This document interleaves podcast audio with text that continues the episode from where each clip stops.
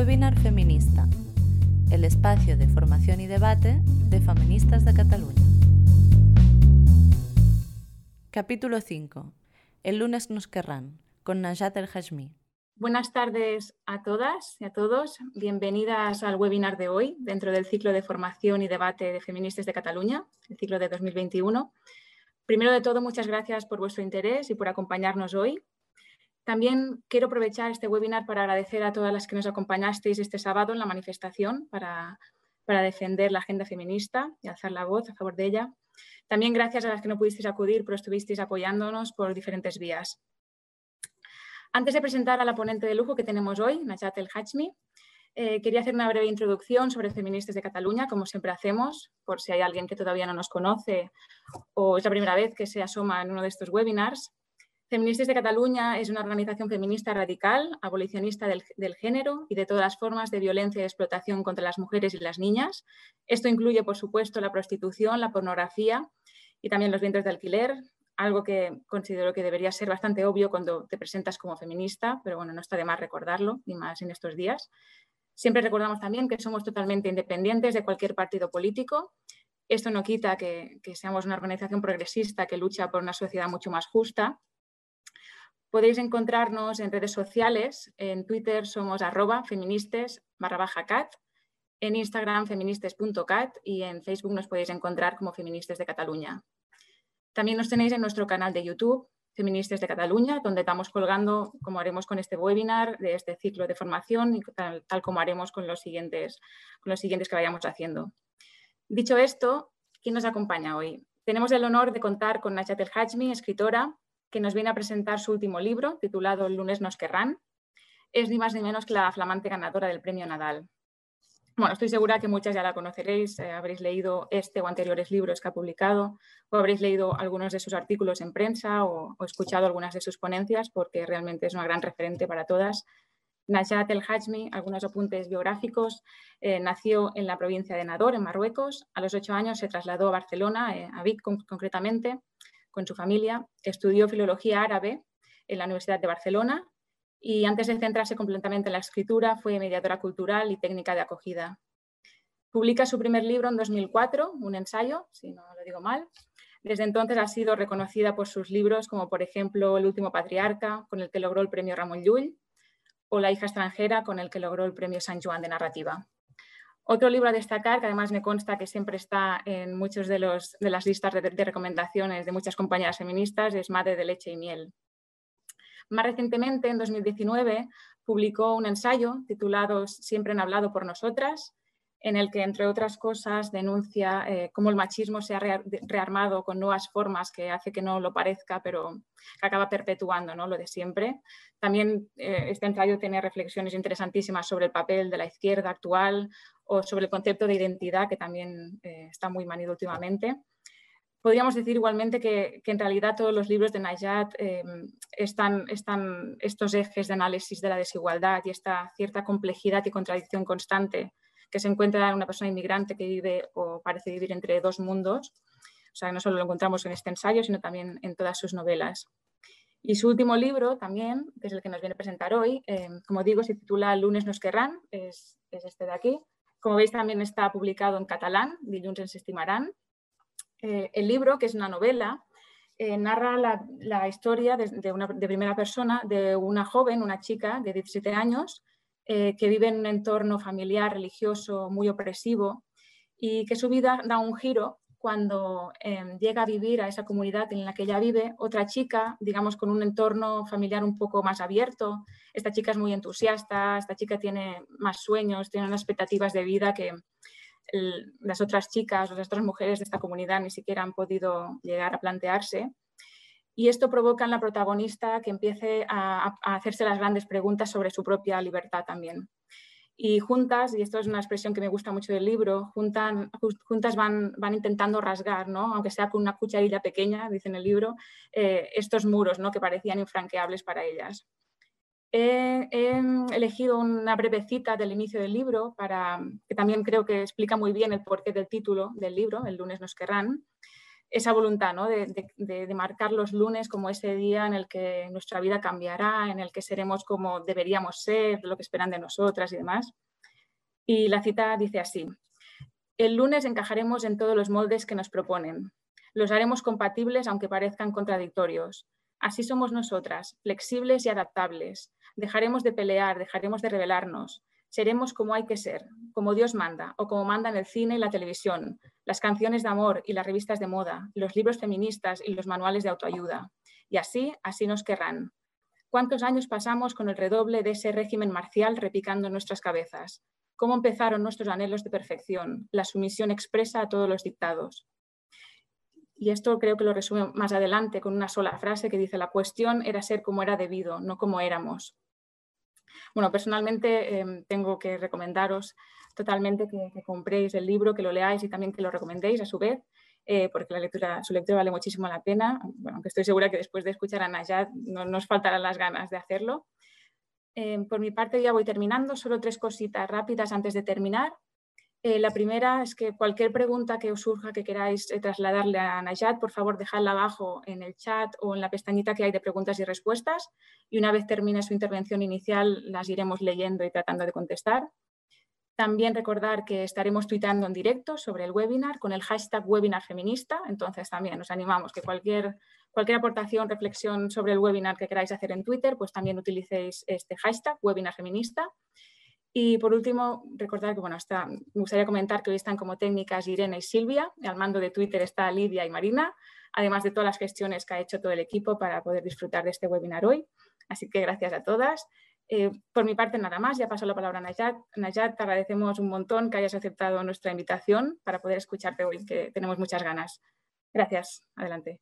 Os daba las gracias tanto a ti, Ares, como a Feministas de Cataluña por, por invitarme a ser parte de esta magnífica iniciativa. Voy, no puedo seguiros todo lo que puedo mm, porque tengo que hacer las cosas que tengo que hacer yo, no puedo faltar a las, a las actividades en las que yo misma participo, pero os agradezco muchísimo todo este trabajo que estáis haciendo, eh, que sé que es enorme y que además va a ser eh, en, beneficio, de todas, no solamente de, de unas pocas. ¿no? Em, bueno, eh, voy a hacer una presentación del libro de forma virtual es un poco, es un poco extraño, pero voy a eh, aprovechar eh, el día de hoy y el encuentro de hoy con todas vosotras para intentar compartir algunas de mis reflexiones sobre tanto la novela El lunes nos querrán como las, la, la, función de, la, de lo que es la escritura, de la literatura, de la ficción que es otro terreno muy, muy distinto al, terreno del ensayo y de la reflexión, pero que creo que tiene muchísimo que aportar y que además puede ser otra, otra vía interesante para intentar de algún modo, eh, bueno, subvertir, estas, subvertir las normas de, según qué realidades. Mm, voy a intentar explicarme un poquito mejor. Eh, no es un día en el que esté especialmente Eh, mm, especialmente, bueno, estoy un, poquito espesa, pero eh, como, hay confianza, no, pasa nada. Em, os decía esto, que me parece que es un muy buen día para reflexionar sobre qué otras vías tenemos las mujeres y cualquier persona que pretenda hablar sobre una realidad que no se visibiliza lo suficiente o sobre una unas determinadas circunstancias de injusticia em, que, puedan ser, que puedan eh, tener un, digamos, ah, un poder transformador más allá de las circunstancias eh, concretas de un momento concreto. Eh, yo siempre había tenido como mm, muchas de las esferas que forman parte de mi vida mm, como compartimentadas, separadas eh, las unas de las otras. ¿no? Esto que, esta expresión que, que, usamos tanto de eh, ser de dos mundos, yo llevo muchísimo tiempo pues, eh, esa idea ¿no? y, y, por lo tanto asumiendo que es una idea cierta, que yo pertenezco a dos mundos y por lo tanto eh, pues me tengo que sentir de una determinada manera porque, porque pertenezco a esos dos mundos. En realidad el mundo no es uno, no hay más de, un mundo, eh, es, uno solo, este en el que estamos todas y estamos todos y, que, que, bueno, lo que pasa es que está eh, muy fragmentado, muy dividido, separado en, infinidad de, ¿no? de, realidades distintas que afectan muchísimo a la vida de las personas y, y cómo, eh, bueno, y cómo, cómo, qué es lo que les pasa en, su día a día. Eh, así que no, yo no, no, pertenezco, no he pertenecido nunca a dos mundos, siempre he sido de un solo mundo, pero fragmentado. Y ese, y ese solo mundo eh, está compuesto de muchísimos elementos. Por un lado está evidentemente la cuestión del, digamos que de la consecuencia del proceso migratorio que realizaron mis padres, que realizó mi padre primero y luego eh, se le sumó en un momento dado, se les, nos sumamos mi madre y, nosotros. Y, esa, ese proceso, que es un proceso que se hace eh, una sola vez, pues tuvo la consecuencia de mm, permitirnos observar y ser parte de, dos realidades que realmente eran dos realidades muy contrastadas. ¿no? Por un lado, ese pueblecito del norte de, Marruecos, rural, muy afectado por unas políticas de, eh, abandono deliberado por parte del régimen de, Hassan II y luego el interior de Cataluña, que también era un entorno muy, muy distinto. Y bueno, eh, mm, pero antes de esos, de esos dos mundos, yo, o sea, de esas dos realidades fragmentadas, yo ya había observado eh, una fragmentación previa, una separación, una división muy importante que hacía que las personas que, con las que crecía em, tuvieran em, vidas muy distintas, ¿no? Y era la separación que había entre hombres y mujeres. Ah, mucho antes de, de, ser parte de ese proceso migratorio, em, al haber crecido en una sociedad que segregaba a las mujeres, que las relegaba al ámbito doméstico y que mm, las tenía muy bien delimitadas, ¿no? los espacios en los que ellas tenían que, estar o los espacios que les, eran, les estaban prohibidos, pues enseguida yo creo que em, las, niñas en esas circunstancias nos dimos cuenta de que esa era una realidad eh, mm, con una separación muy clara, con una frontera eh, y esa frontera yo creo que la llevamos eh, de algún modo interiorizada, se acaba convirtiendo en una auténtica herida que no solamente afecta a las mujeres que, eh, que viven en, esa realidad o, que, a nuestras madres que son las que crecieron en esa realidad y por lo tanto fueron educadas o, o no, no, fueron, no se les permitió ser educadas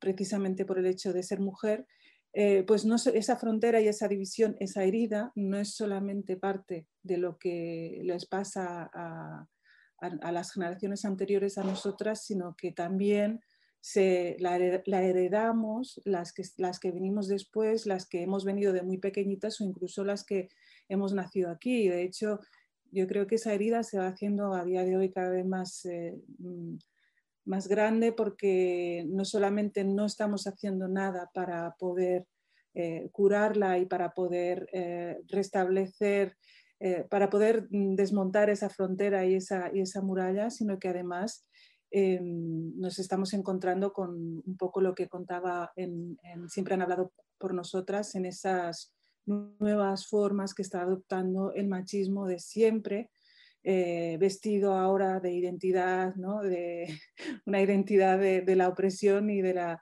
y, de la, del asumir esa discriminación por, por, por, el simple hecho de ser mujeres. ¿no? Entonces, ah, yo creo que mi principal frontera, es decir, la, el principal, la principal línea que divide eh, el mundo en el que he crecido, no es tanto eh, el que marca el proceso migratorio, sino el que marca el, ser, el hecho de ser mujer. Eh, porque de esto fui consciente mucho antes de, de trasladarnos a vivir a Vic. ¿no? Entonces, eh, por eso desde siempre mis, eh, mis, protagonistas han sido mujeres, mujeres que están viviendo en esas circunstancias y en el caso de Lunes nos querrán también vuelve a ser, eh, en este caso, dos chicas jóvenes que están viviendo en ese barrio al que no pongo nombre, de estos que están lejos de todos, de todo, ¿no? que son periferia de la periferia Mm, y, bueno, esa es principalmente la razón por la que eh, yo siempre tengo estos personajes femeninos. ¿no? Hay que tener en cuenta, eh, no sé si desde fuera, digamos, del mundo eh, del libro se, no sé, se, percibe, pero hay que tener en cuenta que mm, incluso a día de hoy, ah, siendo tantas las mujeres escritoras que escribimos sobre temas de lo más variados, de lo más diversos y, bueno, habiendo escrito ya desde hace tantas décadas que llevamos, em, es curioso que todavía eh, se, sigue relegando un poco lo, que nosotras escribimos a una especie de subcategoría, eh, ¿no? como si fuera una eh, literatura distinta. ¿no?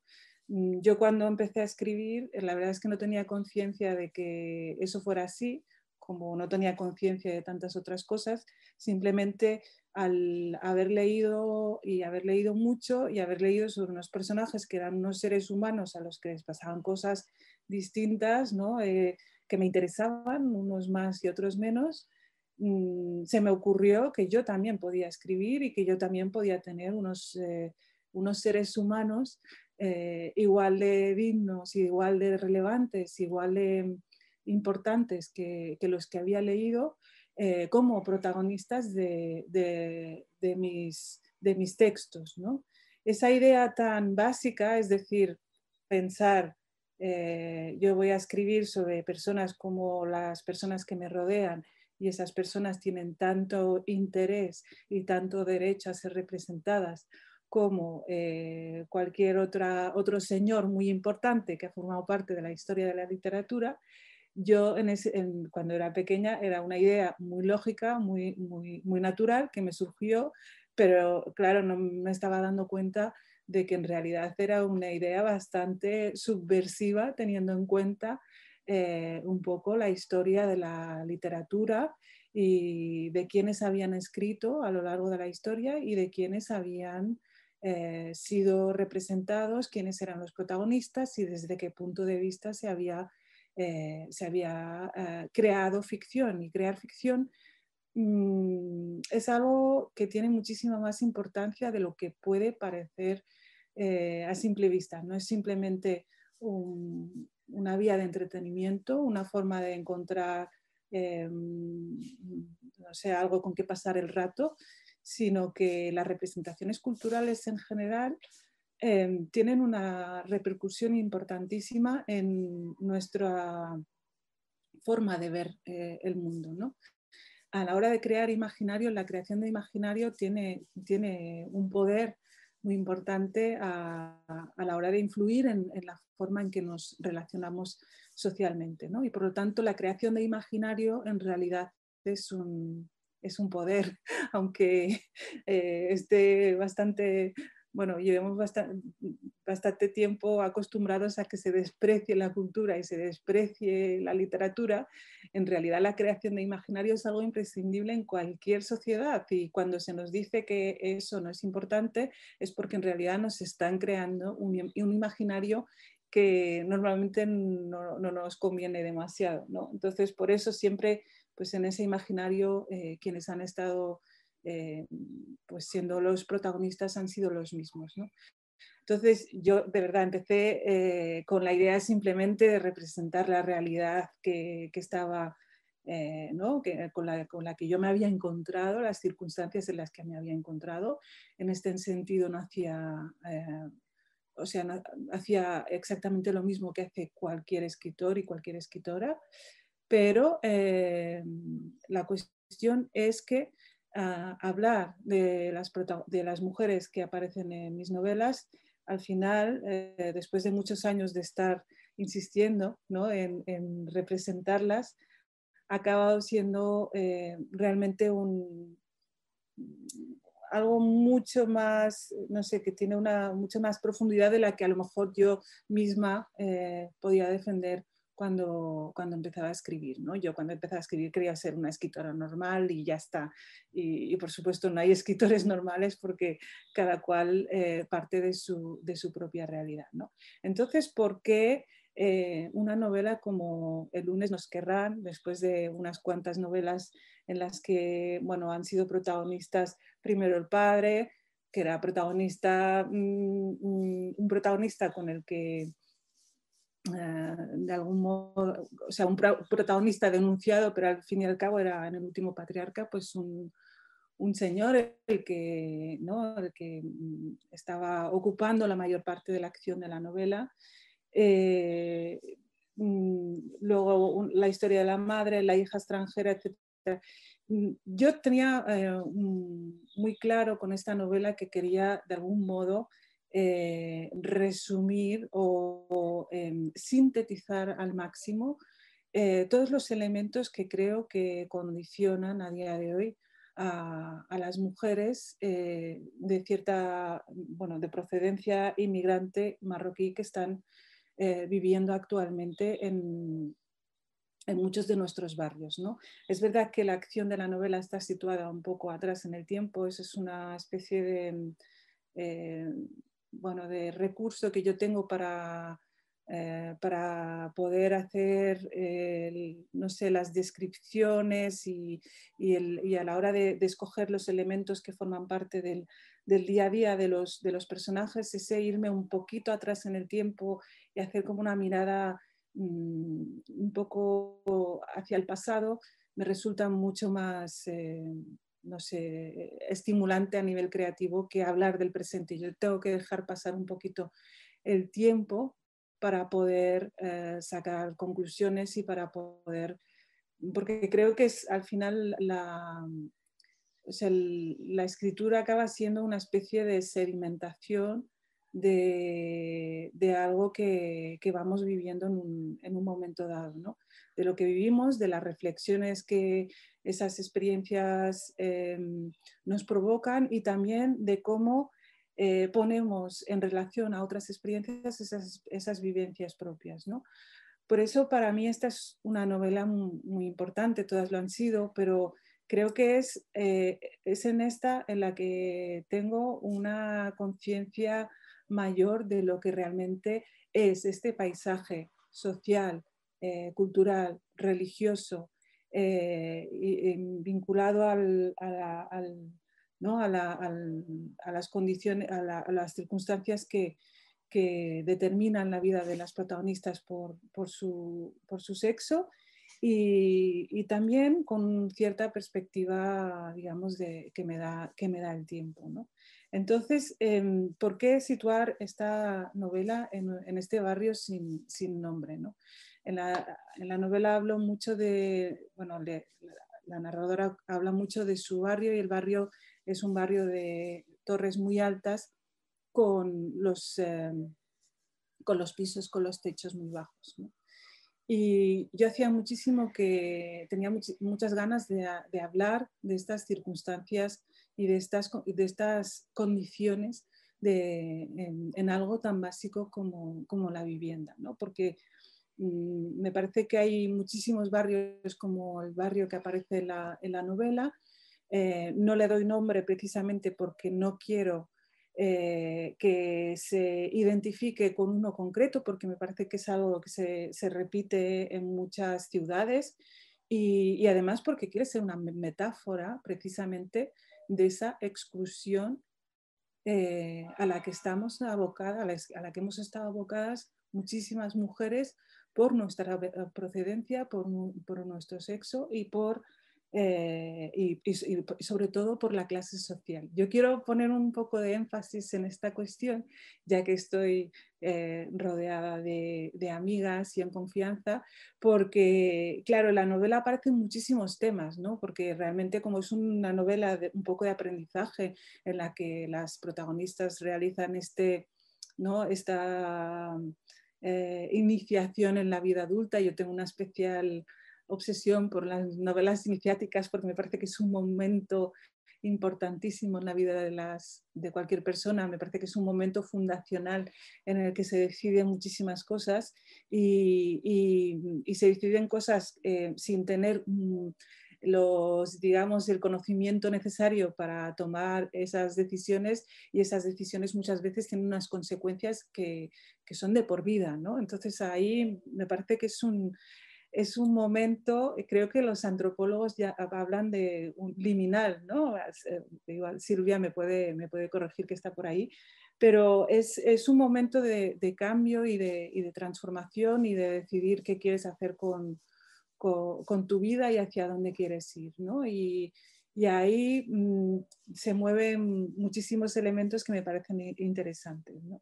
Entonces, eh, yo quería que esta, eh, la historia de esta iniciación y de esta lucha por la libertad por parte de las protagonistas se diera en un barrio como este, ya digo, porque son barrios que se, se repiten muchísimo y porque es una metáfora de, de, algo en lo, que, en lo que quiero insistir, que es la cuestión de la clase social.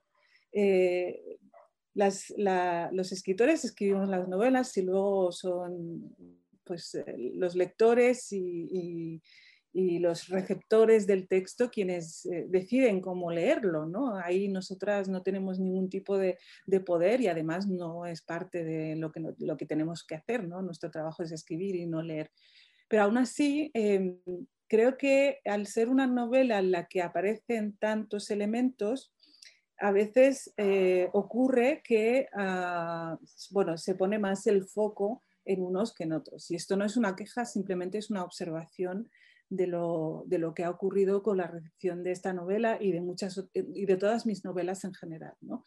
Es decir, eh, claro, el tema del machismo, eh, digamos, eh, de raíz musulmana, el tema de ese control sobre las mujeres, evidentemente, es uno de los temas principales y está ahí, es muy importante. Pero todo esto ocurre dentro de un contexto que está socialmente eh, excluido y socialmente segregado. Es decir, yo quería, que, quería intentar plasmar, y espero, no sé, haberlo transmitido, la asfixia y la, y la angustia que provocan el hecho de crecer en un barrio donde, a pesar de estar eh, pues formando parte de un país del primer mundo democrático, etcétera, eh, en realidad estás lejos de todo, estás em, con los tuyos, porque alguien de algún modo ha decidido que es mejor que tú estés con los tuyos y eso no es, una, no es un fenómeno natural, o sea, la gente no se junta con los que son como... Mm, o sea, no, no es esta, esa idea de que eh, vosotros os vais, os vais, a vivir a esos barrios porque así estáis con los vuestros, es de hecho un, una, una forma de, em, bueno, de negar la evidencia de la segregación urbanística que eh, es en base a factores económicos, pero a veces incluso, aunque el factor económico no sea determinante, eh, también se da porque mm, yo me lo encontré personalmente, o sea, en el momento en que quieres eh, acceder a viviendas en otros barrios que no sean los que los que te, se te presuponen, pues es muy difícil realmente, igual que ocurre con los trabajos, etc. Entonces, primero, esa segregación em, física, es estar lejos de todo, esas, esas, esas, fronteras cotidianas. Eh, em, eh, Silvia me habló una vez de una socióloga, eh, que no recordaré hoy el nombre porque ya lo he dicho que estoy muy espesa, pero eh, que hablaba del everyday bordering, ¿no? Y, realmente es eso, o sea, son fronteras em, como la vía del tren, como, la, como el, río, como la carretera, que hacen que estés no solamente a nivel social lejos de, del centro, sino que además incluso físicamente se nota esa exclusión y esa segregación. ¿Y qué tiene y cómo afecta eso a las, a las mujeres. ¿no?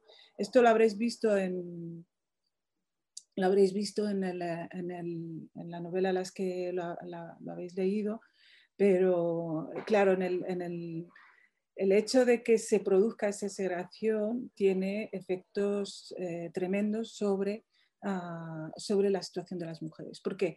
Porque otra vez, como intentaba contar un poquito en el Siempre han hablado por nosotras, eh, el estar en, una, en, un lugar donde la mayoría de las personas son de la misma procedencia, además normalmente no es que sean solamente del mismo país de origen, sino que son del mismo pueblo, ahí las estructuras del control social sobre las mujeres, eh, a pesar de estar en una sociedad mucho más igualitaria que, que, ese pueblo del que las, no las protagonistas, sino las madres de las protagonistas proceden, eh, pues hace que, mm, que, esas estructuras del control social se rearmen y ah, vuelvan a actuar como si realmente nos hubieran devuelto un poquito a la casilla de salida. ¿no? Eh, yo, con, yo, con, la novela eh, no quería contar lo que es esto, o sea, no quería explicarlo, no quería denunciarlo, no quería decir, mm, estábamos viviendo estas situaciones. Lo que quería era que el lector o la lectora eh, se pusiera en la piel de alguien, de una chica de esta edad que está viviendo realmente en esa situación. No solamente que ¿no? desde las ideas o desde el discurso eh, sepa que eso existe, sino que pueda ponerse en la piel de alguien que, por ejemplo, eh, cuando es verano, que es algo que les pasa a muchísimas chicas, eh, como no hay colegio, no hay instituto y, por lo tanto no hay razones para salir fuera, pues acaban viviendo una situación como la que vive la narradora en un momento dado, ¿no? en el que eh, no pueden salir de casa y cuando salen de casa tienen que tener un motivo justificado, con lo cual, eh, de algún modo, es como si en verano volviéramos a, vivir, o sea, mm, nos integráramos en la vida que hay dentro de casa, que es la vida de nuestras madres, ¿no? que son esas madres que están eh, pues también viviendo esa situación en la que realmente salen muy poco de casa porque mm, para salir tienen que tener algún motivo. ¿no? Mm, con, la, con el proceso de escritura de la novela me pasó algo muy curioso esta vez y es que cuando empezó el confinamiento estábamos ya, eh, bueno, yo estaba ya en la, en la recta final de la, de la novela, ¿no? pero fue, mm, bueno, una cosa muy extraña porque de repente eh, la situación que yo estaba describiendo dentro de la, de la novela, que era la de las narradoras buscando excusas para salir a comprar algo, hacer un recado para poder respirar un poco de aire fuera de ese mm, piso de, techos bajos, eh, coincidió, se sincronizó de algún modo con la realidad que estábamos viviendo todos fuera, que era el de la realidad del confinamiento. Y claro, eh, fue un, fue un hecho muy, muy inusual. Normalmente no se suele sincronizar la realidad con lo que estás eh, escribiendo dentro de una novela. Pero ahí em, yo mm, o sea, pude recordar incluso mejor de lo que es está haciendo con, la simple escritura, ¿qué supone vivir así? ¿no? ¿Qué es lo que supone vivir así? Vivir en una situación de encierro, porque esa es la cultura, es una cultura de encierro de mujeres eh, que no pueden salir y que, y que mm, cuando salen, eh, pues eso, tienen que, tienen que justificarlo, ¿no? igual que como estuvimos todos en un momento dado. Y, y bueno, esa, eh, esa situación de, digamos, de control sobre, sobre las, las, mujeres, yo creo que mm, esa, esa segregación urbanística, como decía, eh, influye eh, directamente. Pero también es una, yo creo que es una novela sobre eh, un poco cómo se van rompiendo los espejismos, cómo se van rompiendo los, cierta visión idealista de, la, realidad, sobre todo de la realidad que está algo lejos de la propia, eh, cuando, estos ideales entran precisamente en contacto con, esta realidad. Em, en este sentido, eh, las eh, dos protagonistas, las dos amigas, empiezan con, cierto optimismo la novela, creyendo que van a cambiar muchas cosas, que van a poder, sobre todo, van a poder conciliar todo lo que, ¿no? todas estas contradicciones con las que, se encuentran, que van a poder, por un lado, hacer lo que ellas quieren y ser lo que, lo que quieren ser y tener unas vidas muy distintas de las vidas de sus madres y al mismo tiempo van a poder contentar a, sus familias por un lado, pero también bueno, lo que les piden desde, desde, otros, desde otros lados. ¿no? Eh, es bastante ingenuo empezar eh, con, esa, ¿no? con esa pretensión, pero cuando eres joven, pues yo creo que esa es, una especie de salvavidas, ¿no? una especie de protección que tienes para no tomar conciencia de todo lo que es eh, el mundo de, mm, de una vez, ¿no? Y para no desilusionarte ¿no? De, todo a, la vez. Entonces, eh, yo creo que les sirve un poquito toda esa idealización, sobre todo por parte de la narradora de, ese mundo exterior, para ir escarbando en esa muralla y para ir ah, luchando por esa libertad mientras, em, mientras no pueden disfrutarla plenamente.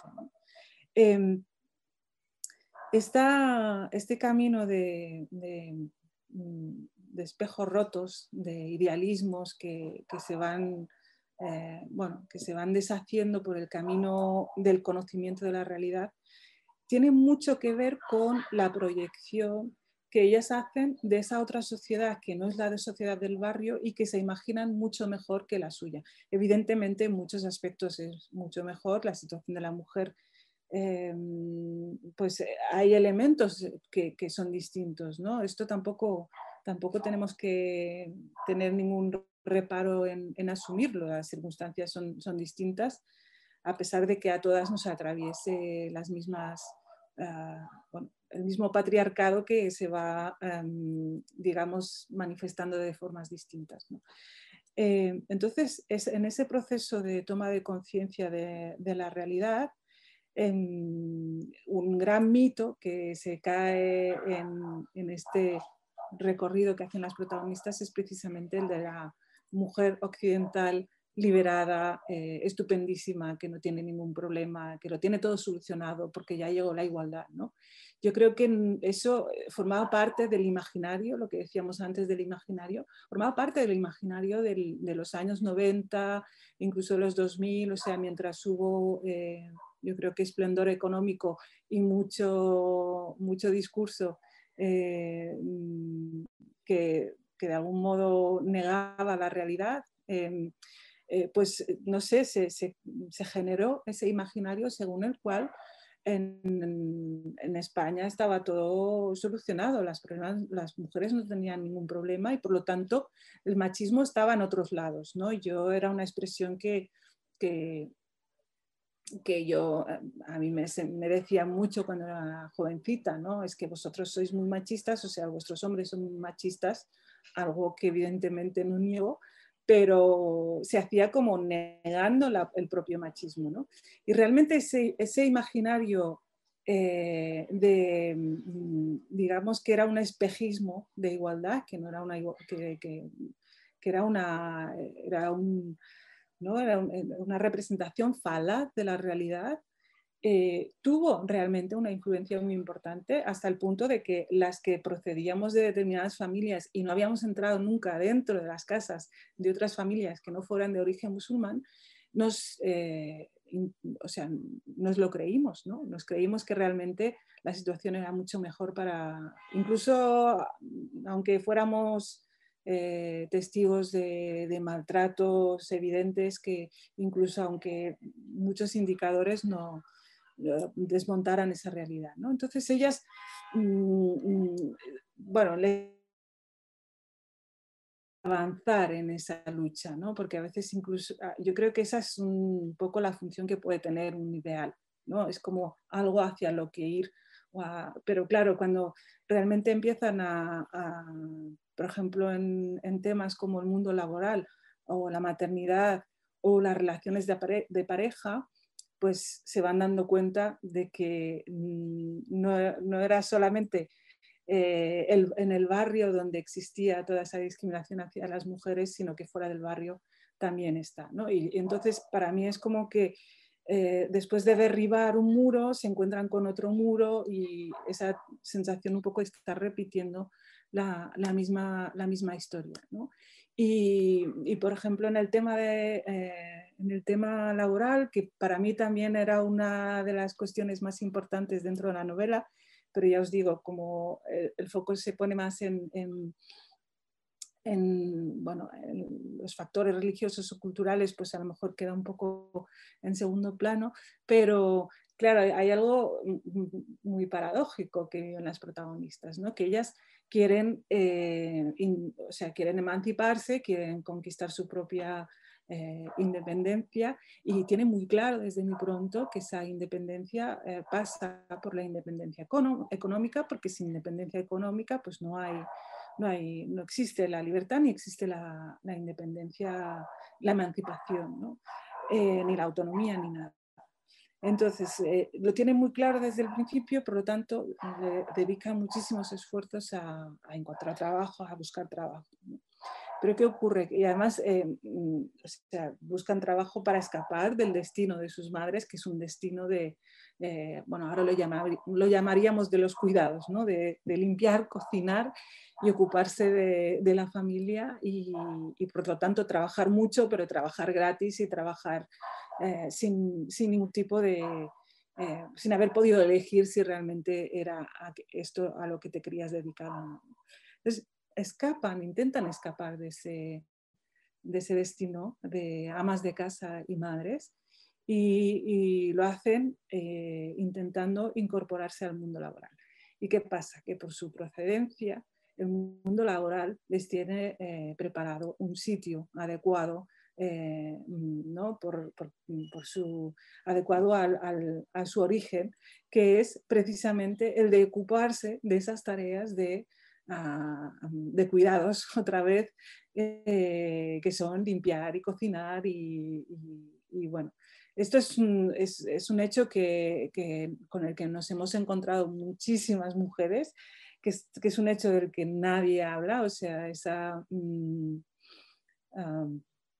esa el hecho de que para nosotras no, sea, no, exista la libertad de poder escoger cualquier profesión y cualquier, eh, y cualquier oficio que podamos no elegir simplemente, sino que se nos relega a esas tareas que ya no quieren hacer otras mujeres ah, aquí. ¿no? Esto mm, yo creo que se puede aplicar a, otros, otros temas que no tienen nada que ver con el de la novela mm, y que hemos hablado alguna vez. ¿no?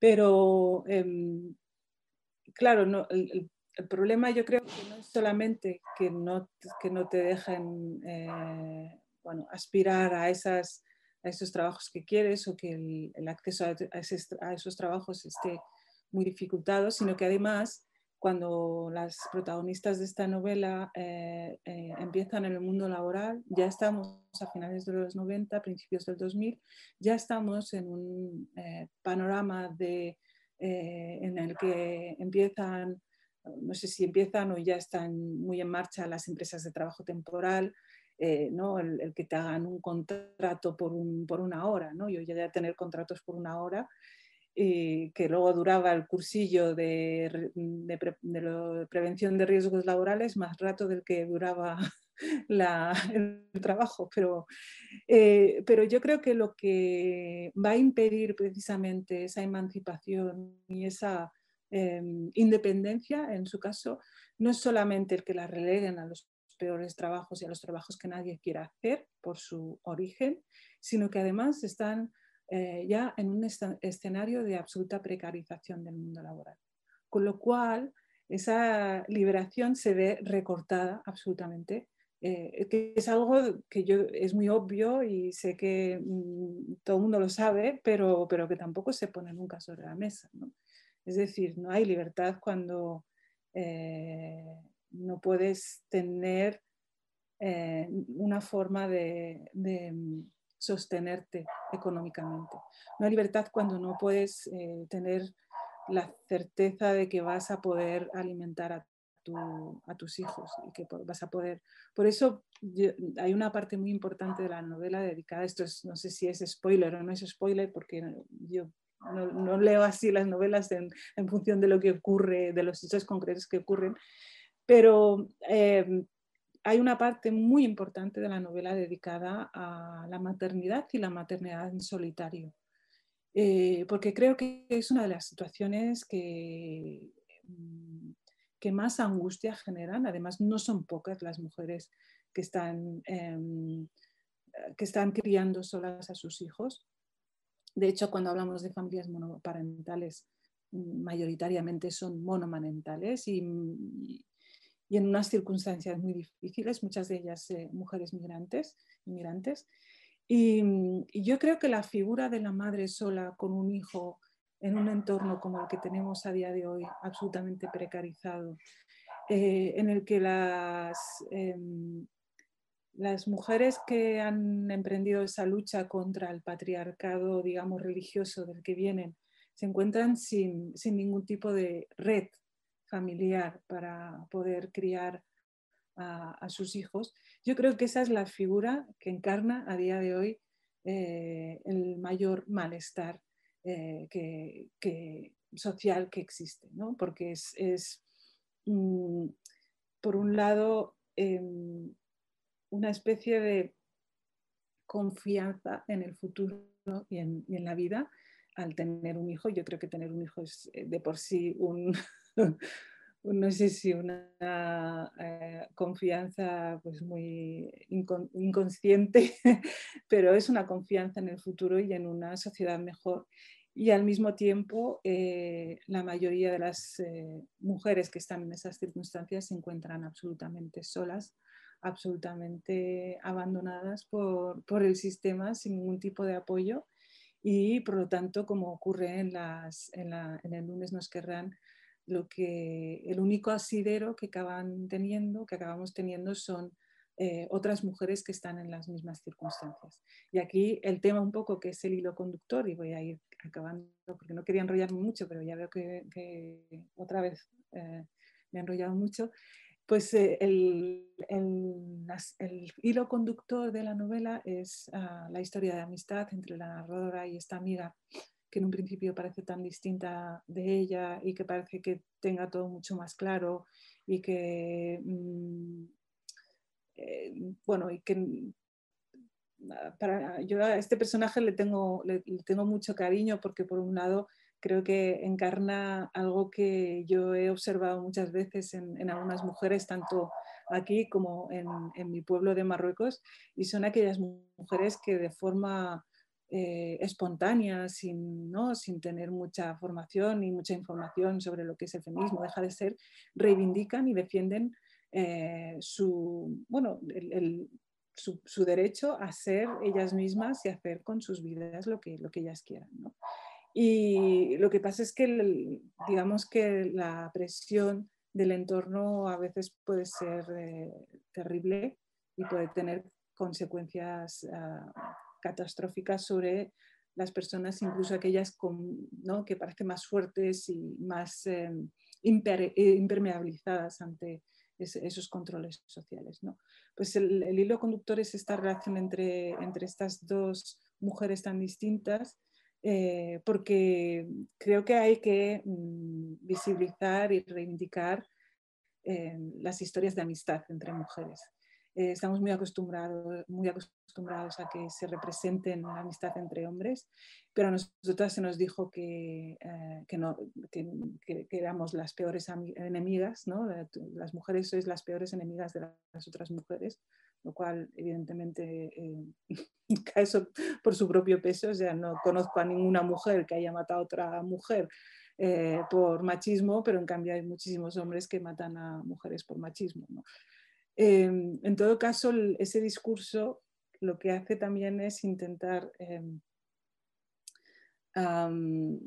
borrar de, nuestras vidas y de nuestro imaginario una experiencia que muchísimas hemos compartido y una experiencia eh, que, ha, sido vital en muchas circunstancias, que es esa experiencia de la complicidad con otras mujeres, del apoyo mutuo, del, recorrer una, parte del camino vital ah, acompañada eh, por, otras personas que, entienden perfectamente lo que estás pasando.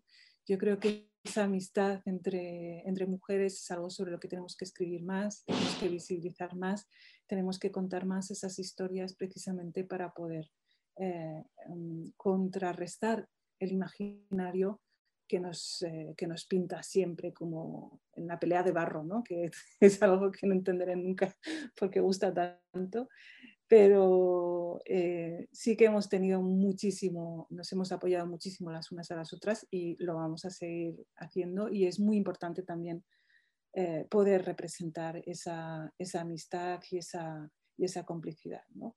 Y, por último, también es una novela que quiere de algún modo Ah, bueno, no sé si va a sonar muy pretencioso, pero mm, quiere transmitir un, legado. ¿no? Yo cuando eh, en los últimos años he empezado a tener muchísimo eh, retorno, muchísimos mensajes que me escriben mujeres eh, muy jóvenes em, que están viviendo exactamente las mismas situaciones que vivimos nosotras hace 20 años una de las cosas que me ha provocado más frustración es ver que realmente no, o sea, esa, experiencia que hemos acumulado nosotras eh, no, no, la hemos podido transmitir porque, ah, no sé, porque eh, realmente es, un contexto en el que es difícil hacer esa transmisión porque apenas estamos saliendo nosotras de, de, ese camino de intentar sobrevivir a todas esas circunstancias. ¿no? Entonces, no sé, yo cuando era adolescente y pensaba eh, que, bueno, y estaba pasando por, determinadas cosas, em, pensaba que realmente era la única a, la que le estaba pasando todo eso. Y además eh, me sentía como muy, eh, primero culpable porque pensaba que el, simple hecho de oponerme a todas esas normas que me venían dadas por mi familia pues eran, era una especie de traición, ¿no?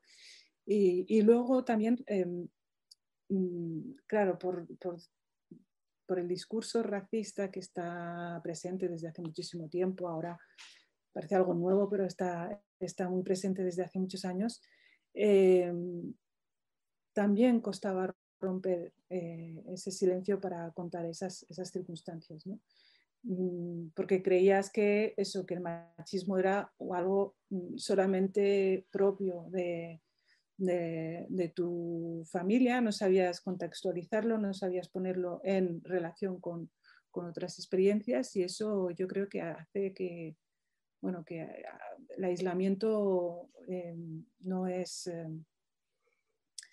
no es nada beneficioso a la hora de, de tomar esa conciencia. Claro, como tomar conciencia lleva un, trabajo, eh, requiere un trabajo a muy largo plazo, pues no sé, a mí me gustaría haber, eh, no sé, con esta novela haber intentado transmitir lo que es eh, ser una mujer inmigrante de de origen musulmán que vive en un barrio excluido y que tiene ganas de salir al mundo y conquistar su propia independencia y su propia libertad y, tener una, una vida, ah, eh, digamos, normal, que es una vida, por supuesto, en, la que una pueda decidir por, por, sí misma qué hacer y qué, dejar de hacer.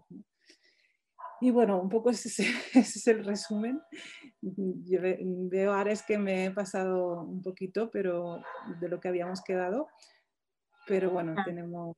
Eh, es que realmente hay, muchísimos temas, entonces eh, hoy yo he querido aprovechar que tenía esta tribuna para insistir un poco más en lo social y, lo, porque creo que está además todo muy vinculado.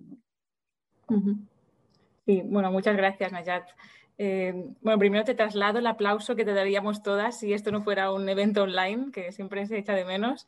Em, yo creo que sí, que al menos en, mi experiencia de la lectura de este libro, sí que logras transmitir muy bien ese, clima asfixiante ¿no? que vive la protagonista. Realmente te sientes como si estuvieras ahí dentro. Entonces, yo creo que está súper bien logrado. Si te parece bien, em, empezamos con algunas preguntas. Has ido dejando. Y mira, recogiendo lo que has comentado antes también sobre esa idea de dos mundos, que en realidad son más dos realidades, no dos mundos y también sobre lo importante que es el, imaginario, ¿no? lo importante de la ficción eh, más allá del puro entretenimiento. Eh, la primera pregunta dice, los dos mundos que viven las protagonistas y la fuga que hacen, ¿crees que son excepcionales o no hay manera de reconciliar estos dos mundos y crear uno nuevo mezclado en libertad para las mujeres? Bueno, en realidad... Eh, mm, a ver, voy a, voy a hacerme el, esquema de los dos mundos. Eh, en realidad es que aquí lo que hay son dos culturas distintas, ¿vale? Pero no son dos, o sea, no es la cultura de origen y la cultura eh, mm, de, la sociedad de acogida. Es la cultura del machismo y la cultura de la libertad. Ese es el, para mí ese es el choque, el mayor choque que, que bueno, que creo que, estamos viviendo todas las mujeres en todas partes y que estamos viviendo en, nuestros cuerpos, en nuestras carnes y que, nos está generando, tantísimo malestar. Es decir, porque a veces te, bueno, te, aquí no, sé que la pregunta no iba por aquí, pero a veces te comentan esto, ¿no? Es que, claro, está bien que tú te integres, ¿no? Eh, dejando atrás tu cultura. digo, no, es que no, es que sea mi cultura, es que es la cultura del machismo. Entonces, aquellos elementos de, nuestro mundo de procedencia, es decir, nuestra realidad de procedencia, eh, que no suponen ningún problema eh, porque no son discriminatorios, mm, es que no, forman parte del conflicto. El conflicto está en aquellos valores y aquellas normas sociales que van en contra de, de nuestras libertades. ¿no? Entonces, Claro, esos, eh, en este caso esos dos mundos son absolutamente incompatibles, o sea, no puedes hacer compatible el machismo con el feminismo. No se puede. Y creo que una de, una de las cosas más dolorosas que vive eh, cualquier mujer es tomar conciencia de que eso es así, ¿no? de que ese conflicto no se puede evitar.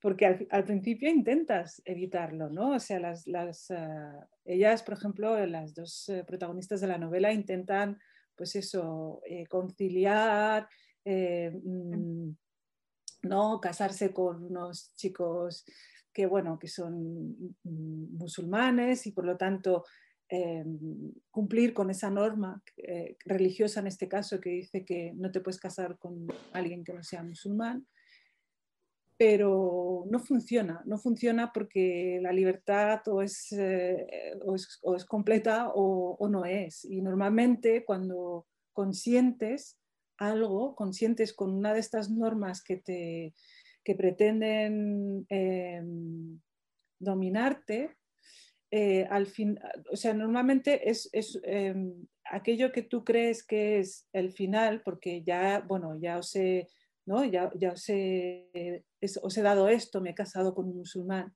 por lo tanto ya podéis estar contentos. Normalmente suele ser, para, para el, quien te quiere dominar, suele ser el principio del camino, porque después de eso viene otra exigencia y cada vez vienen más, es como una especie de chantaje.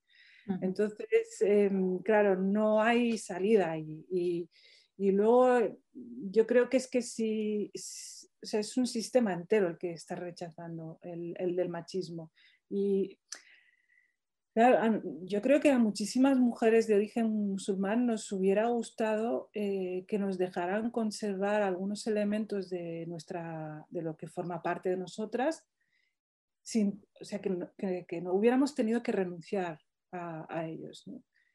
Pero no, no nos han dejado otra, porque realmente Mm, en muchos casos, ya digo yo, vengo, o sea, vengo uniendo un poco los puntos ¿no? de, mi vivencia, de la vivencia de muchas mujeres con las que conviví en, mi propio barrio, pero luego la vivencia de muchísimas otras que, que he ido encontrando en, muchos sitios, ¿no? y, de lecturas, ¿no? De, entonces, cuando vas uniendo los puntos, te das cuenta de que son ah, realidades absolutamente incompatibles. O sea, son valores incompatibles y por lo tanto hay que asumir eh, esa dolorosa conciencia feminista que, bueno, una vez asumida y asumidas las consecuencias y el precio que hay que pagar, pues después se, vive mucho mejor, la verdad. Antes de hacerlo, pues tienes muchísimo miedo y además, eh, claro, yo creo que muchas chicas son muy conscientes de lo que, de lo que se juegan en este proceso. Además, esto en, en, una situación de muchísima soledad, porque eh, o sea, hay que tener en cuenta eso también, ¿no? Es decir, una hija de inmigrantes, si se, si, o sea, si se, Si se, bueno, si se enfrenta a su propia familia, es que se queda absolutamente sola, porque no tiene más red ah, familiar, no tiene más parientes, ¿no? como podría pasarle a otra persona que, que, ha, nacido, aquí, de padres que han nacido aquí. Y además, em, claro, es, eh, esa ruptura con la familia en muchos casos conlleva la ruptura con el origen. Entonces, eh, yo, ya, yo, la situación me parece más parecida a la del exilio que a la de, de migrar, ¿no? Porque es, eh, pero es que eso ya lo vivían nuestras madres en, en, origen sin haber emigrado. O sea, ellas ya estaban como expulsadas de, del, del, mundo porque estaban relegadas al ámbito doméstico por el simple hecho de ser mujeres, ¿no? O sea, esto lo contaban en Madre de Leche y Miel, ¿no? Como no hay un lugar eh, para nosotras, ¿no? Porque tu lugar en el mundo es la casa de tu marido y vas de la casa del padre a la casa del marido. Entonces, mm, eh, ya digo, es muy doloroso asumir ese, ese exilio, el, pues eso, no poder, em, no sé, no poder eh, hacer compatible eh, los elementos, digamos, que no son conflictivos de tu origen con... Pero bueno, siempre queda la escritura. En mi caso yo lo he solucionado así. O sea, como no me dejan volver al pueblo, escribo novelas situadas en el pueblo en el que vuelvo a, no sé, a revivir toda la vida de allí y, es como si estuviera allí. y, de, no sé, de paso, pues aprovecho para, mostrar cómo las mujeres eh, son tratadas en esa, en esa sociedad. ¿no? De hecho, la protagonista también tiene este punto en común, ¿no? De también la lectura, la, la escritura, le salva en cierta forma, ¿no? Sí, esto es un, me, he permitido esta vez eh, poner un poco también, ya digo que es una novela con muchos temas, eh, pero el tema de la, de la, escritura, la función de la escritura, la función de la lectura también, porque fíjate, ella está, eh, o sea, está en ese encierro por el hecho de ser mujer, sobre todo los, los veranos, pero claro, está cerrada con libros. Entonces nadie se da cuenta de que o sea, la encierran para que no se revele, para que no se salga del camino recto, para, que, para controlarla, pero no se dan cuenta de que lo más peligroso está dentro de casa y, ¿no? y en la biblioteca a la que sí que puede ir, que son los libros, porque se cree que los, la familia cree que los libros van a ser inofensivos y al final son parte de, de lo que le sirve tanto para resistir durante el tiempo en el que está planeando esa huida, como para, eh, bueno, para, para para ser libre de, conciencia, ¿no? que es hay una frase de, Virginia Woolf que, habla de eso, ¿no? no habrá, no habrá eh, no me acuerdo de la, frase exacta, nunca me acuerdo de las frases exactas, pero es como que no habrá de paño eh, ni cerrojo lo, lo, suficientemente, hay paño, dicho paño, madre mía. Entonces, una catalanada, que no habrá cerrojo lo suficientemente, no sé, eh, encerrar una mente libre. Encerrar mi conciencia. Seguro que Silvia entiende la frase por ahí. Sí, sí, seguro. Sí, sí, sí. A mí también me suena, pero tampoco te sabría decir exacta. Mira, siguiendo justamente. Em, ¿Eh? Siguiendo con alguna pregunta más, justamente nos dicen. Me ha encantado tu libro, se lo he regalado a varias amigas marroquinas y te digo, no siempre ha sido bien acogido. y te preguntan qué tal, cómo está el panorama, cómo crees que deberíamos dirigir el discurso feminista para poder llegar al corazón de todas realmente, que pudiera ser mejor acogido estos discursos más feministas. Bueno, em, yo veo el panorama bastante, mm, bastante preocupante. La Mira, ves, no hay barrio, ya está la frase, la tenéis. Em, veo el panorama bastante preocupante porque, em, entre otras cosas, em, se están estableciendo eh, unos cortafuegos muy eficaces eh, para que el, discurso feminista llegue a, las mujeres de origen musulmán. Es decir, eh, para, que, mm, para que las mujeres puedan tener cierto espíritu crítico y puedan Em, tener una visión feminista, pues les tiene que llegar el, conocimiento y el saber feminista. Si esto está siendo, eh, o sea, se está impidiendo desde distintos sectores, ¿no? Y se nos está diciendo que de repente nosotras no, no, nos vale el feminismo sin más, sino que tenemos que buscar otro feminismo. Eh, se nos eh, convence de que tenemos que ir a, interpretar los textos religiosos para de ahí eh, llegar a, las conclusiones que nos llegan hacia, hacia la igualdad, cuando eso es imposible porque es un texto misógino y patriarcal nunca va a dar como resultado, por mucho que se interprete, unas conclusiones feministas. Y yo veo una penetración muy importante de esta de este fundamentalismo islamista. Y es una penetración que está teniendo consecuencias eh, nefastas para las, para las, chicas jóvenes, porque ya no les hace falta eh, ni coacción ni violencia para convencerlas de que se sometan. Lo asumen como identidad, ¿no? Podríamos decir. Como identidad y con, y con, y con el discurso religioso eh, consiguen que asuman cosas que nuestra, nosotras mm, no hubiéramos, o sea, para nosotras era lo peor, era lo que nos imponían.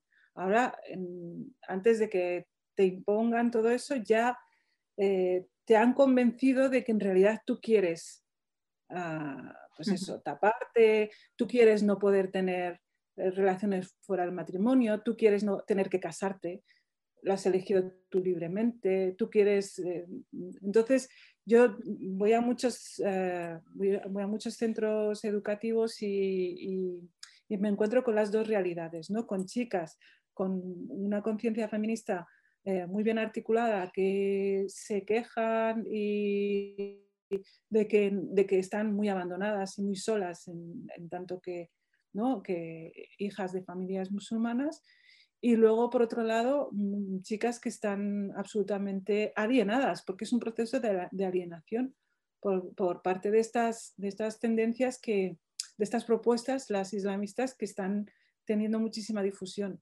Y como a nivel educativo no se hace nada porque parece que es un tema que no interesa a nadie, que me parece curioso porque yo creo que mujeres musulmanas habrá muchas más que, mujeres de otros colectivos o supuestas mujeres de otros colectivos, pero eh, no se les está prestando la atención.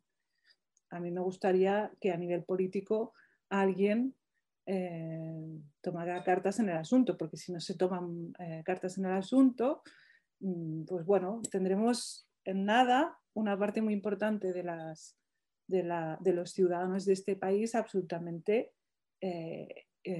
bueno, mm, islamistas, ¿no? Y, ese islamismo es, es muy peligroso para la democracia. No es solamente peligroso para las mujeres, es que es un totalitarismo de extrema derecha.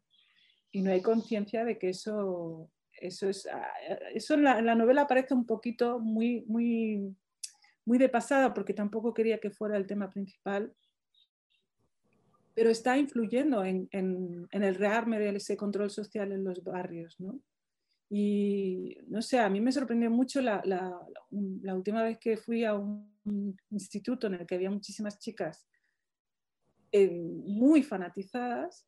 Cuando pregunté a ver qué es lo que, cómo se abordaba la cuestión en clase, me dijeron, no, es que ese tema no se toca porque está tabú.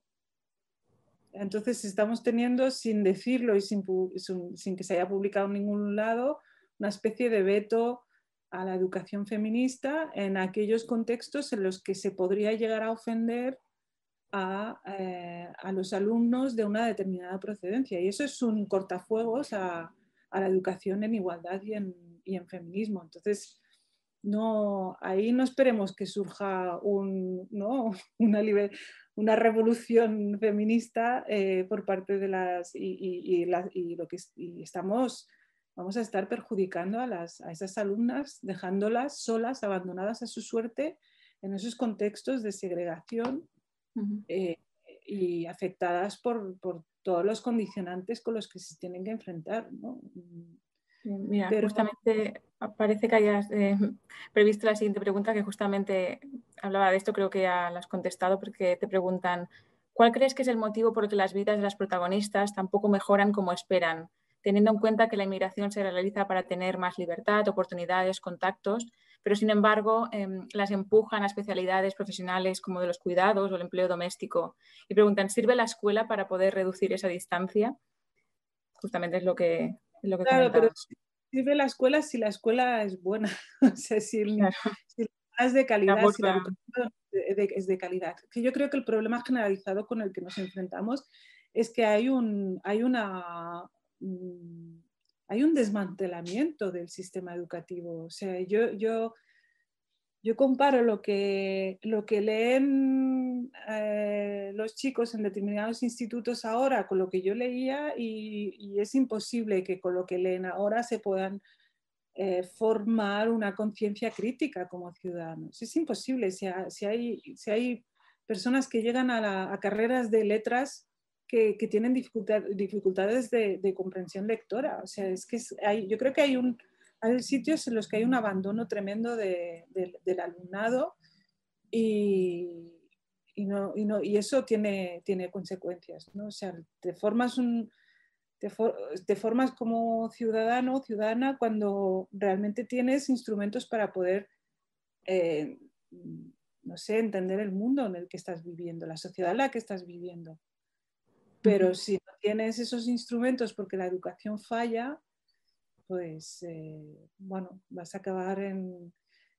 Pero yo a estas alturas ya creo que es algo deliberado, no creo que sea tampoco un fenómeno natural, ni mucho menos. No. Deliberado. Eh, porque además eso que decían de, de cómo las protagonistas, a pesar de vivir en un en una sociedad, pues, eh, ¿no? de, haber, de haber inmigrado sus padres, pues no consiguen mejorar sus vidas. Eh, claro, esto es porque ellas, en tanto que mujeres inmigrantes y, además pobres, eh, van a, o sea, tienen que ir a parar al, ¿no? al estrato más bajo de la sociedad, allí donde... Entonces ahí cómo, te, cómo, cómo haces para para emanciparte cuando realmente las, las opresiones están ahí redoblándose, ¿no? fusionándose las unas con las otras. Esa es la, dificultad. Y, esa es la paradoja también, o sea, como habiendo hecho eh, tantísimas familias un sacrificio tan importante para hacer el proceso migratorio que supone un esfuerzo enorme, mm, resulta que los, que los hijos pues se tienen que, y las hijas sobre todo, eh, se tienen que enfrentar con, todo eso. Perfecto. Decías, eh, y ahora se va a poner aún más relevante, que el libro aborda muchos temas y o sea que ahora voy a cambiar también radicalmente de tema. Es otro tema también que es muy, está muy presente, el tema del sexo, del deseo ¿no? en el libro. Eh, la pregunta dice, bueno, primero, me ha encantado el libro porque demuestra que la agenda feminista es común a cualquier cultura y pregunta, ¿podrías hablar un poco sobre el tema de la renuncia, de la sexualidad? Esa pared a la que la protagonista mira y que está sucia mientras tiene sexo con su novio, marido, me dejó impactada porque es un tema universal y aún muy tabú. Mm.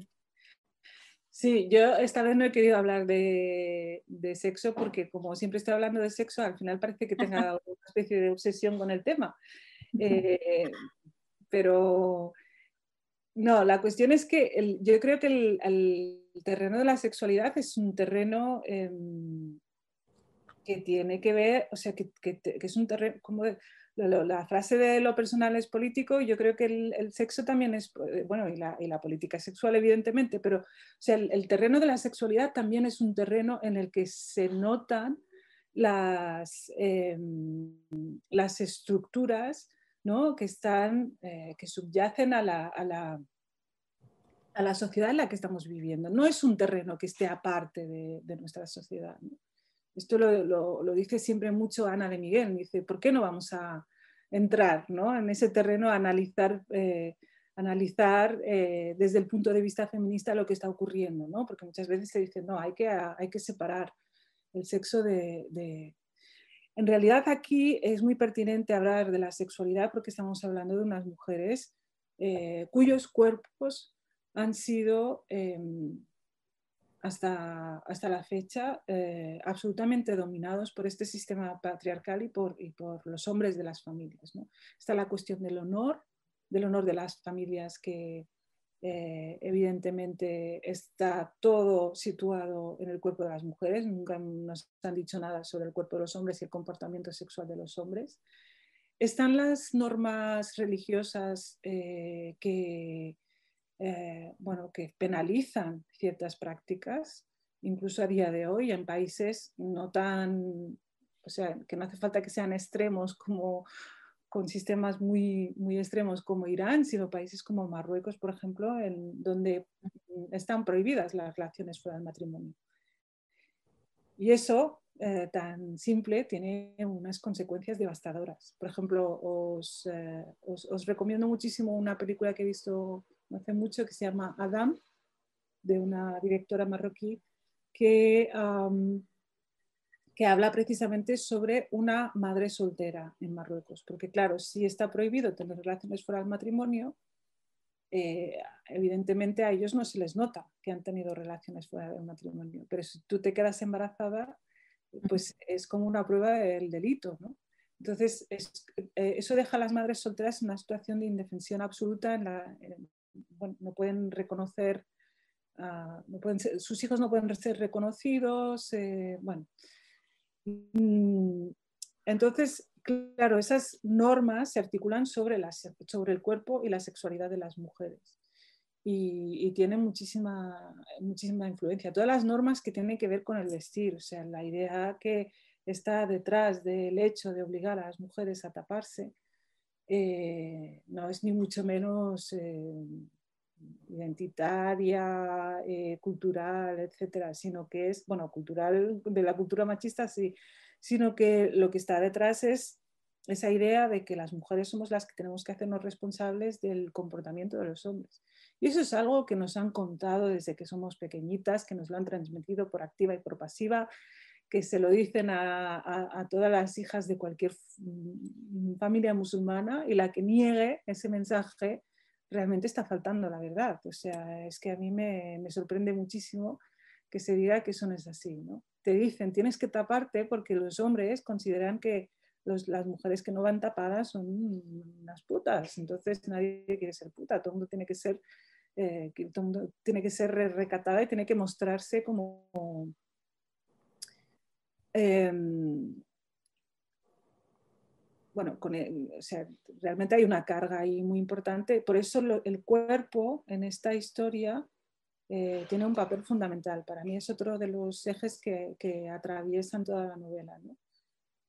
Eh, la novela empieza con que eh, el grupo de amigas sale a correr, que es algo que también hicimos mucho por, bueno, algunos hicieron mucho cuando el confinamiento, eh, y salen a correr mm, no solamente por, porque representa una forma de intentar eh, huir ¿no? de, un modo literal de, ese barrio, sino porque es como un intento de ah, reconquistar su propio cuerpo eh, y de, y de ser ellas las que decidan sobre el cuerpo. ¿no? Y por eso entran en juego también toda la cuestión de las dietas, ¿no? del ejercicio, de, ese control sobre, ya que todo el mundo interviene, todo el mundo decide cómo tengo que vestir, cómo no tengo que vestir, cómo tengo que ser, cómo no tengo que ser. cómo tengo que andar, cómo tengo que moverme, ¿no? Es que realmente hay una infinidad de normas que nos han ido transmitiendo que nos podéis imaginar, o sea, hasta qué punto de detalle ¿no? llega. realmente acaba siendo una, una, prisión hecha con normas mm, de sobre la indumentaria y el, y el, y el movimiento y el, no sé, acaban, ya digo, como eh, convirtiéndote en, en, una extraña eh, en relación a tu propio cuerpo, ¿no? O tu cuerpo, cuerpo dime. No, no, para ir, para, para, ir avanzando también, porque estoy viendo el, el, tiempo y así nuestro tiempo. Añadir alguna pregunta más antes de terminar, pero no, no, muy interesante, ¿eh? pero así vamos añadiendo alguna preguntita más. Pero eh, faltaba también alguna pregunta sobre el tema del proceso de, de escritura que has, para realizar esta novela, que decías que justamente además te había coincidido con el confinamiento, entonces se sincronizaban ahí las dos experiencias. La, pregunta dice que mm, eh, cómo tomaste la decisión de, escribirlo como un relato en segunda persona y que también que ha leído en una entrevista que la estabas escribiendo a la vez en catalán y castellano. ¿Puede ser? ¿Y cómo ha sido esa experiencia también? ¿Si ha sido una ventaja, una dificultad o, o por qué ha sido esa edición? pues eh, no sé en qué momento apareció la segunda persona, pero mm, creo que al, al tratar sobre precisamente esa relación de complicidad y de amistad, eh, era un, no sé, era una, una, una, narradora que me, permitía de algún modo intentar eh, establecer también con, con el lector o la lectora el, mismo tipo de complicidad. ¿no? Es, es, con una voz que se dirige a, la amiga, pero al mismo tiempo en el, a través de la lectura pues se está dirigiendo al, a quien lee. ¿no? Entonces, em, no sé muy bien en qué momento apareció, se me hizo muy natural, la verdad es que parece que tenga que ser como muy difícil, pero a mí, me, o sea, para mí es al revés, es mucho más fácil escribir eh, imaginando que, ¿no? imaginando a un interlocutor, una interlocutora en este caso, que, en el vacío. Que no, yo creo que siempre nos dirigimos a alguien, aunque sea sin, saberlo. En todo caso, era sobre todo para mantener esa sensación de, de intimidad entre, entre ambas protagonistas. Y luego lo de las lenguas, eh, la verdad es que fue un, bueno, algo que no había hecho nunca y me lo, me, hacía mucho que tenía ganas de, escribir en castellano porque buena parte de, de, mi realidad también ha sido en castellano, ¿no? Eh, y muchas de las, eh, digamos, amigas que he tenido, pues no sé, exactamente cómo se establecieron las relaciones, a, las decisiones a este nivel, pero es, una lengua que siempre ha estado ahí, forma parte de nuestra realidad. Pero claro, al mismo tiempo no, no quería, no sé, no quería dejar de lado el catalán. Y la verdad es que fui haciendo como el redactado eh, simultáneo de, ambos textos intentando terminar los o sea, cada día con, la misma cantidad de páginas en una lengua y en la otra, y luego al final separarlas, trabajarlas por separado. Y he de decir que em, ha sido un proceso muy intenso, que, evidentemente requiere muchísimo trabajo porque son, aunque son lenguas muy cercanas, son lenguas muy distintas, pero no sé, al final la experiencia me ha, gustado mucho porque es, es, como, eh, no sé, entrenar como, eh, como, usar como dos músculos distintos, O sea, es, eh, a mí me gustan mucho las lenguas, o sea, me gusta, siempre estoy reflexionando mucho sobre eh, sobre temas lingüísticos, entonces me lo he pasado muy bien, la verdad. Y la verdad es que es muy curioso. Y esto de marcarte el mismo número de páginas y demás demuestra que está todo muy, muy pensado, ¿no? No, em, porque te vas, te vas para una o para la otra. Claro. Mira, justo nos ha entrado una última, una última pregunta que, no, es, no, es, sencilla. ¿eh? Dice, ¿cómo se aborda el relativismo cultural en el libro? Porque realmente, ¿qué es? Porque no, ah. normalmente hay cierta confusión, no nos acaba de definir bien. Em, y también comenta, el relativismo cultural no es perjudicial por, per se para las mujeres, es para intentar entender los contextos en los que se encuentran, pero que a veces hay una cierta confusión también desde la izquierda, ¿no? En este sentido. Sí, igual tendríamos que cambiar el concepto porque creo que, el, claro, el concepto de relativismo cultural en antropología significa una cosa y luego eh, lo que, a lo que a lo mejor nos estamos refiriendo con lo de relativismo cultural, en realidad es un relativismo moral o ético en relación a las normas que, afecta, que nos afectan, ¿no? las normas sociales. Entonces yo creo, creo que habría que que, luchar es contra el relativismo eh, de moral en relación al feminismo, en, relación a los valores de igualdad.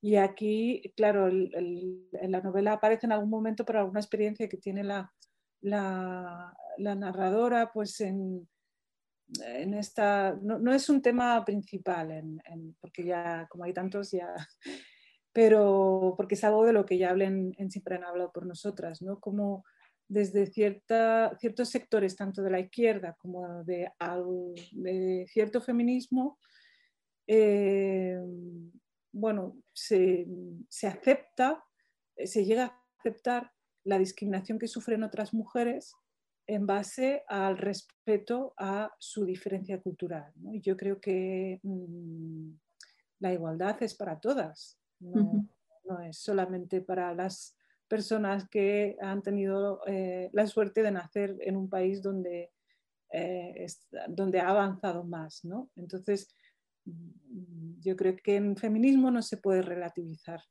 Eh, en valores de igualdad no se puede relativizar. Podemos relativizar en cosas que no signifiquen un sufrimiento tan grande para, para, las personas.